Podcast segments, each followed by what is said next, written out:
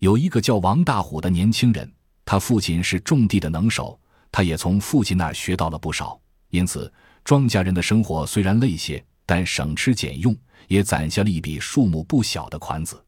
王大虎二十二岁的那一年，总算找了一个农家闺女成了亲，有喜也有忧。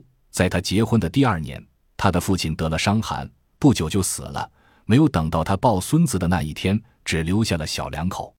在王大虎他爹还没死的时候，他就染上了赌博的恶习，因为有他父亲管着他，不敢正大光明的去赌。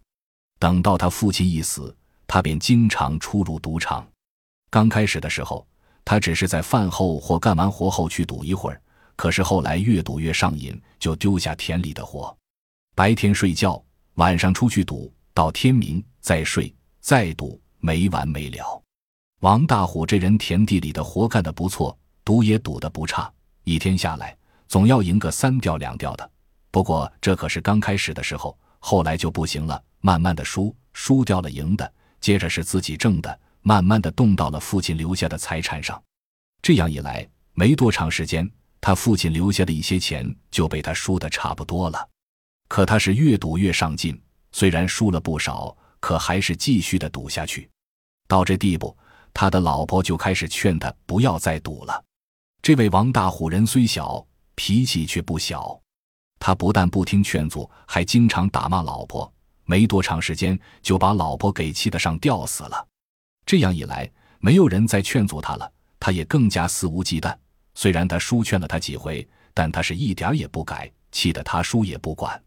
他赌起来更是得劲，不但晚上出去赌，有时白天也出去赌。这一天晚上，他到附近的一个村子里去赌博，走在路上，还在想着怎样赢。他走得正起劲，忽然听到旁边地里有人叫他：“老兄，来一下。”他一看。旁边有个人站在地里，正向他招手，他便走了过去。随着那人走进一个小棚内，里面已经有两个人坐在那里。他环顾了一下小棚内，里面只有一张桌子和四张椅子，桌子上放着一盏油灯和一副赌具。大虎一看就明白了，他们三人也是来赌的，因为缺一个人还没有开始。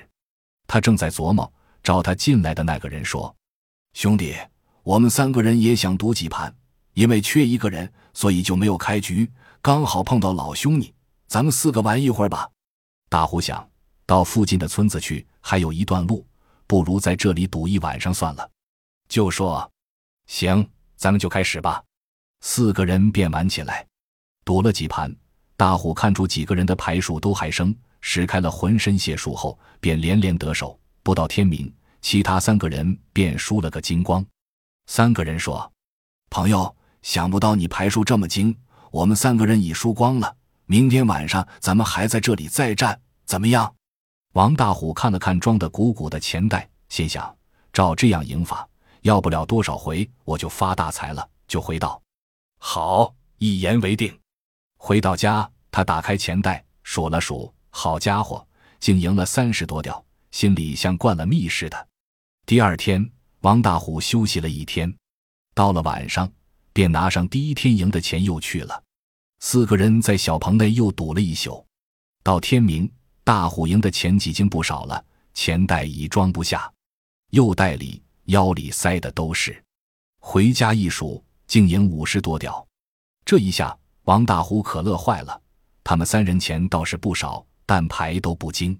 明天赌的时候就加大赌码，要不了几天，我王大虎就成大财主了。第三天的晚上。四人正要开始赌，王大虎连忙说：“这两天你们三人输了不少，今天有可能就要赢，不如加大赌码，让你们捞捞本。”这位王大虎话说的很不错，听起来还像是他照顾其他三位呢。那三个人一听，想了想，便点头应允了。四个人便开始赌起来。哪知道王大虎今晚的赌运却不怎么好，连连输盘，不一会儿已将前两晚赢的全部输了。又赌了一会儿，连他自己带来的钱也输了个精光。王大虎很生气，他根本没想到会输，便约定第二天晚上再赌，捞回本。第四天，大虎带着他父亲留下的积蓄又来赌了，结果仍是不到天明便输个精光。第五天，他卖掉了家中所有的值钱东西和由于赌已经荒芜的田地，得到了一笔钱。他又想赌，他一心想赢回老本，因此不等天黑，便拿着钱来到他晚上赌的地方，想早一点赢回他的本儿。等他走到前几天晚上来赌的地方，却只有一座小坟。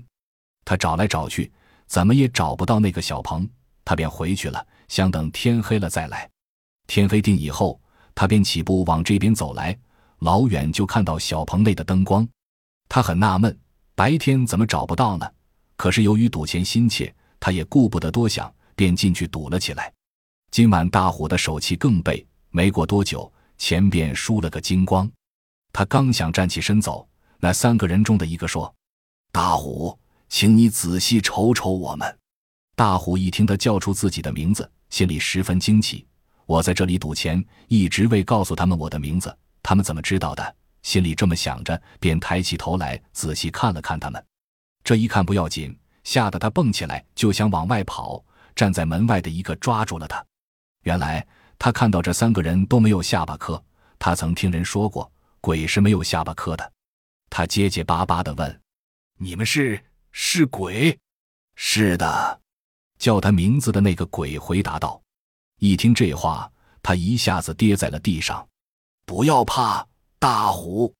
那个鬼接着说：“是你老婆让我们来教育你的。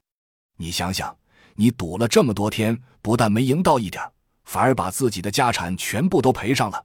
你要吸取这个教训，不要再赌了。去吧。”说完，将他向小棚外一推，只听轰隆一声，小棚变成了一座小坟。